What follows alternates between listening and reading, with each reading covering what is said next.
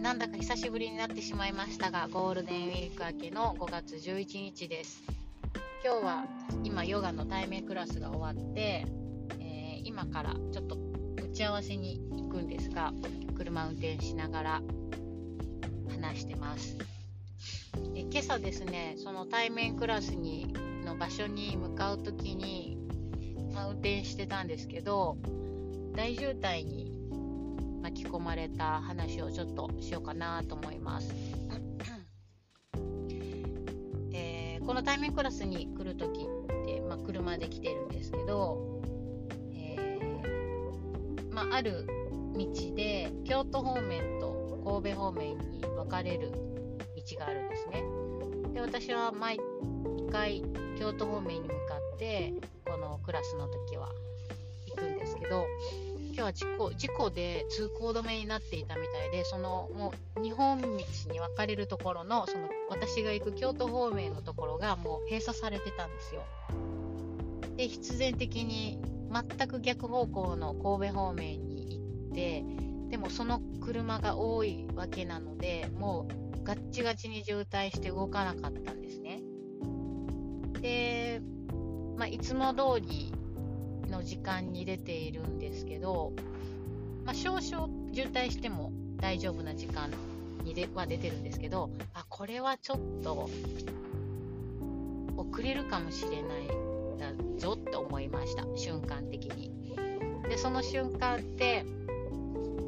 こう瞬間的にふわってこうそわそわそわそわ不安焦りみたいなあの感情ががってきますよね。なんていうか、うーん、まあ、アイルベーダで言うとバータなんですけど、あと違う言い方で言うと、交感神経優位に一気になりますよね。血流が一気に流れて、重心が、えー、頭の上の方に向かう。で、頭の上の方に重心がふわっと上がることで、足が軽くなって動き出しやすくなる、えー、ピンチに対して、えー、逃げたりとか解決に向けて何か行動しやすくなるっていう人間の本能私たちがもともと持っている本能なんですけどそういう交感神経が発令されるわけですよね。もう瞬間的に。この速さってすごいなと思うんですけど、えー、でその遅れるかもしれないって思った時の私の対処法を今日は話しておこうと思うんですけどそのそうやってバータが、え、交感神経がふわっと発動して一気に脳みそがフル回転するわけですよね血流が、えー、一気に巡って。遅れるかもしれないぞどうしよう。今問題を解決するにはどうするのがベストなんだろう。で焦った時にもう全てのことが一気にそれだけになりますよね。で視界が狭くなって今の自分の問題に対してだけの視界になる感じ。実際交感神経優位になると視界が狭くなるそうなんですけど、まあ、理にかなってますよね。何か一つのことに集中するっていう。でその時にそこから脱する方法そこに飲み込まれすぎてしまうと逆に間違った判断をしてしまうことも少なくないのでそこから脱する方法としてまずは極端に私考えます。うんともちろん遅れたくはないし迷惑もかけたくないんだけれども最悪クラスに遅れたとしてもそれはそのことで世界が終わるわけではない人生が終わるわけではないって極端に考えます。で一番今大切なのは私自身も安全運転でそこに向かうことでできるだけ、えー、遅れずに迎える方法を探すっていうこと。っていうふうに頭を切り替えます。で今日もそういうふうに考えて、まあ、渋滞して車が止まっている時間も長かったので、えー、生徒さんに個別に LINE をして、えー、こここでちょっと遅れるまたはギリギリになるかもしれないですが会場はまあ入れるので、えー、よかったら待っててくださいみたいに送ってたんですね。で次に、え、まずそこで一つ不安を解消して次に自分が今全く逆方向に向かっているわけなのでどのルートで行くと一番いいのかっていうところを探したいわけじゃないですか。眩しいのでサングラスをかけよう。で、えー、自分を俯瞰するんですね。上空にふわっと自分の魂だけ上げていって上から自分のいる位置を、うんと、広い視点で見てろんなルートがあるなーってまず探します。えっと、北側に逃げるルート、南側に逃げるルート、でも、もうみんな、こう周りもね、ちょうど通勤の人もいるぐらいの時間帯なので、みんなパニックになってるわけですよ。右に迂回するルート、左に迂回するルート、まあ、南に迂回する、えー、北に迂回するルート、どっちもかっつり込んでるわけなんですよ。あこれは迂回してもこれは時間かかるぞって思った時にふっと目に入ったスイスイスイスイ車が流れているところが目に入ったんですよね。で何かっていうと、まあ、私がその、えーと、向かおうとしてた大きい道の真ん中に高速道路が通ってるんですけど同じ方向に向かって走ってるんですね。その高速道路がスイスイスイスイ走ってたんですよあ。そこに行けたらな行けるのになと思ってでもそこに行くためにはその乗るためにはちょっと反対方向へ戻るしかないんですよね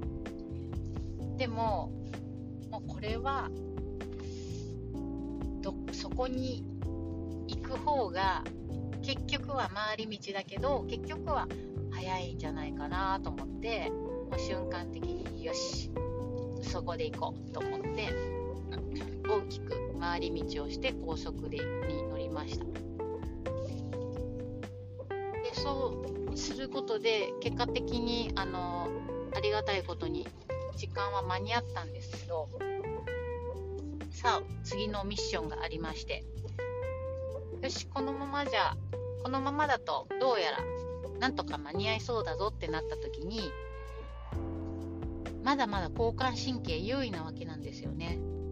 あのすごく不思議なのが交感神経って一気に上げる発動させることができるけどじゃあ副交感神経って一気に発動させることができるのかっていうと時間かかるんですよね。あれって何なんでしょうねなんか理由があるんだろうとは思うんですけど、えー、血流速くなった血流を、まあ、一気に止めることは確かにできないかも。水道のような、ね、原理ではないですもんね。なのでヨガクラスっていうどっちかっていうと副交感神経を、えー、大切にしたい場に行くのに交感神経バリバリで行くのはちょっと違うじゃない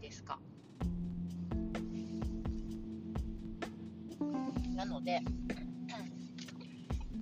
えー、次のミッションは副交感神経を用意にすることだぞと思いまして。結構元気な音楽を聴いてたんですけど、えー、ゆったりとした音楽に切り替えて呼吸を深く吐きながら上の方にいった重心を重たく落としていきました。ただやっぱりあのー、まあ、プチ興奮状態ですよね。プチ興奮状態はあの場所に着いてからも続いてたんですけど。うん。まあ、でも深呼吸してゆったりとした音楽を聴くことで少しはマシになったかなとは思います。交感神経ってそういう風にあの一気に切り替えることってできないんですよね。なので寝る前の少し、えー、前の段階からだんだん電気を暗くするとかスマホを見ないようにするとかっていうのはそういう意味で大切なことだなと改めて思います。でもう一つ発見したのは副交感神経を優位にさせようとすること行動、まあ、今日は私の場合は呼吸を深くしてゆったりとした音楽を聴くっていうことだったんですけどいろいろあると思うんです。あのそれぞれ皆さんにとって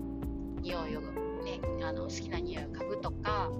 えー、っとなんだろう水の音を聞くとかゆったりとした映像を見るとかいろいろあると思うんですけど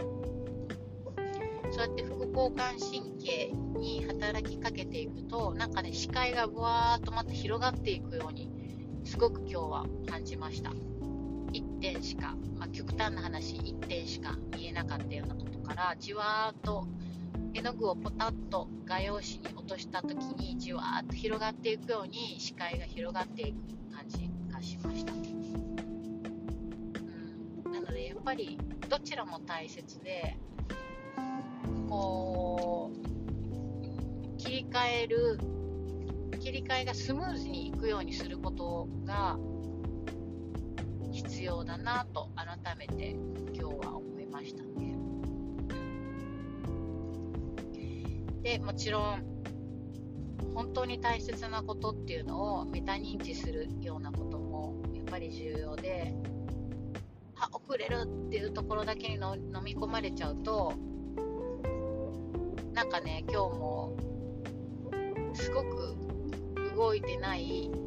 えー、ガチガチになって渋滞の中すり抜けていくよ行こうとする車がいてたりだとかなんかねそういう時ってこうとっさにすごい行動する人とかが出てくるじゃないですか。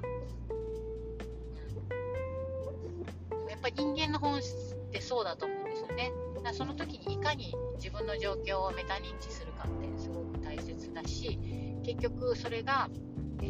近道になったり問題解決に対して、えー、有効だったりするなと思います。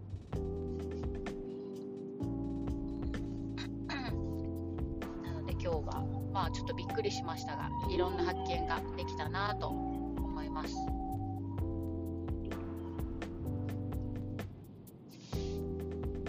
さてなので今日は切り替えて今から、えー、ち合わせに行っていきたいと思います。あその前にあ昼ご飯かな？昼ご飯食べてからね行きたいと思います。では、えー、今日も皆さんにとって良い一日に引き続き良い時間の積み重ねになりますように今日も聞いていただきありがとうございました良い一日